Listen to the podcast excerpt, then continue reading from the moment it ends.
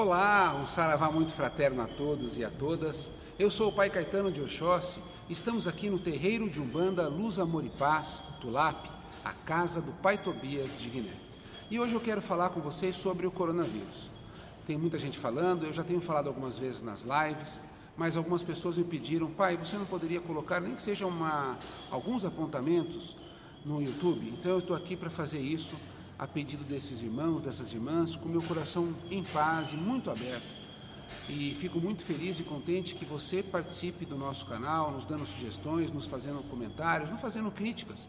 Não gostei daquele vídeo, não concordo com aquele posicionamento, porque nós estamos construindo saberes, né? Tanto eu quanto vocês estamos construindo saberes. E eu agradeço a Deus, a você e a vocês todos, por juntos podermos construir esse saber. Então eu não vim aqui, como eu sempre digo, trazer para vocês a verdade. Eu vim aqui dividir as minhas dúvidas para que juntos possamos encontrar o caminho da verdade, que é o caminho de Deus. Então, fazendo esse pedido a vocês, e agradecendo ao pedido que vocês me fizeram, eu vou falar um pouco sobre o coronavírus. O coronavírus é um evento absolutamente inédito no universo, da nossa, da nossa história, pelo menos recente. Nós tivemos alguns paralelos parecidos como a gripe espanhola, que na verdade não é um nome muito correto, mas vamos usar ela como gripe espanhola, que foi no final da Primeira Guerra Mundial, mais ou menos em torno de 1916 a 1920, é, especialmente 1918. Nós tivemos uma pandemia que matou milhões e milhões, muitas pessoas, né? Matou assim é, uma porcentagem elevada de seres humanos que estavam e habitavam a Terra naquele momento.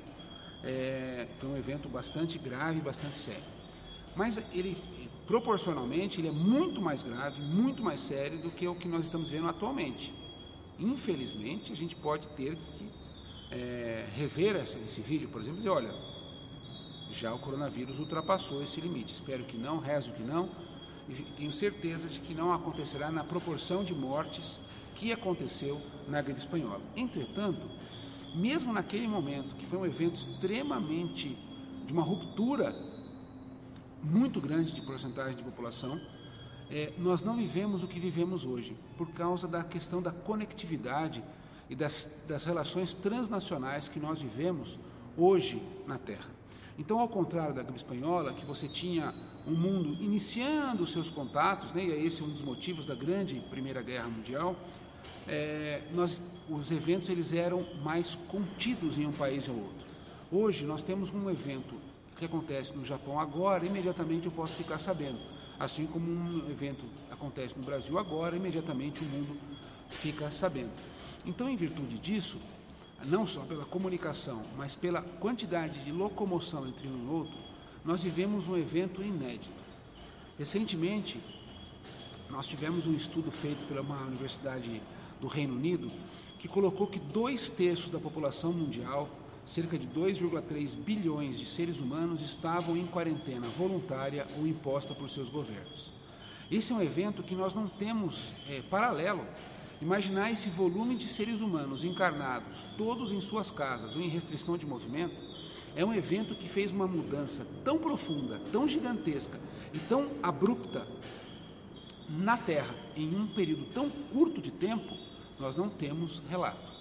A gripe espanhola, como eu falei, que é o paralelo mais próximo, ela teve um momento em que um terço ou dois terços da população mundial ficaram em quarentena em virtude das, de mortes que aconteceram. Mas isso durou um ano e meio para acontecer. Então foi um evento que veio acontecendo aos poucos. E não assim, em 90 dias nós tivemos uma ruptura. Se nós pegarmos um retrato da Terra em dezembro do ano passado, portanto há três meses atrás, e hoje, nós vamos ter uma mudança tão radical e tão profunda no comportamento humano, no comportamento da Terra, que existem relatos sobre a mudança sísmica, ou seja, dos terremotos, microterremotos da Terra inteira, pela quantidade de pessoas que não estão em circulação.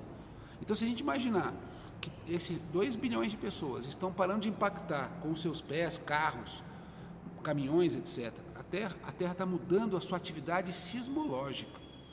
Nós temos ainda eventos que vão falar que não sei quantas milhões ou bilhões de toneladas de gás carbônico foram deixadas de emitir na Terra, águas ficando mais transparentes, a, a primeira vez em mais de duas décadas em que o ar de Pequim e de algumas cidades como Wuhan na China são respiráveis e elas estavam em índices superiores da poluição aceitável para o ser humano. Então, só nesses pouquinhos exemplos, nós podemos perceber como, em pouquíssimo tempo, um vírus é capaz de fazer uma transformação tão grande e tão abrupta.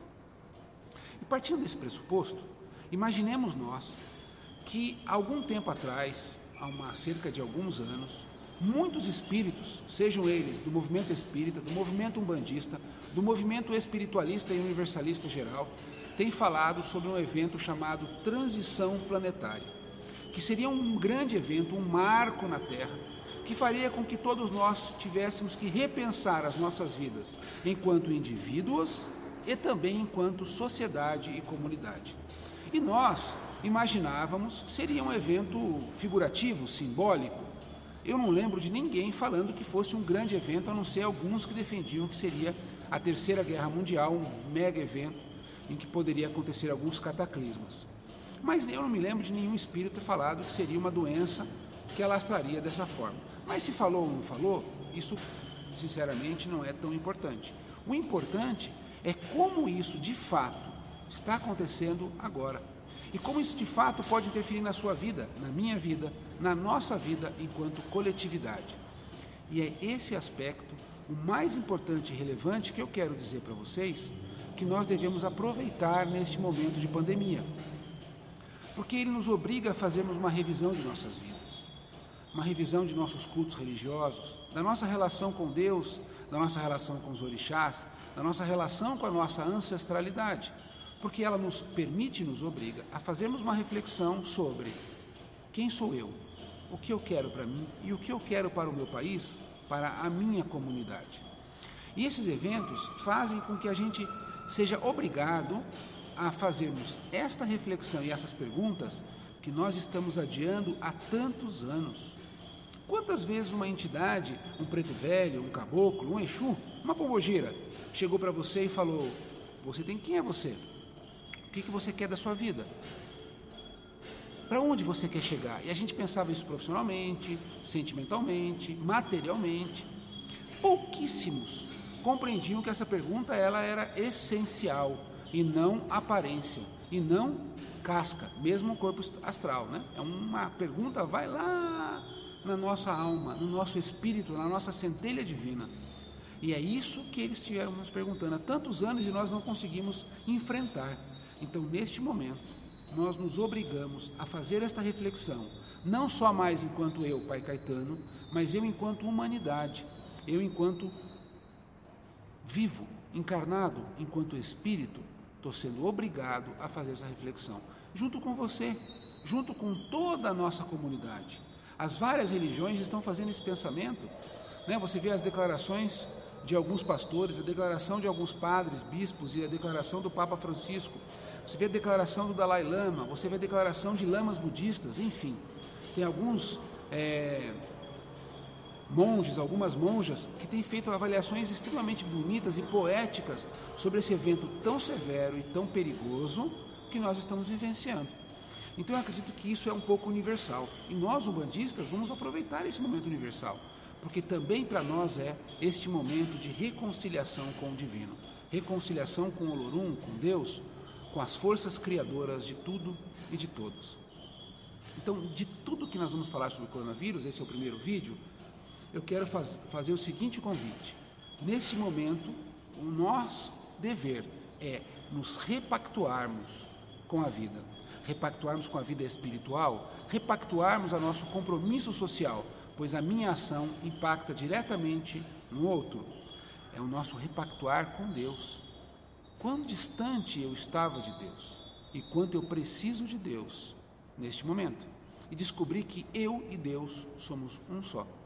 E eu preciso vibrar em Deus. Deus tem que estar vibrando dentro de mim para que eu dê a conta deste mega evento chamado coronavírus. É meu convite. Vamos fazer isso juntos?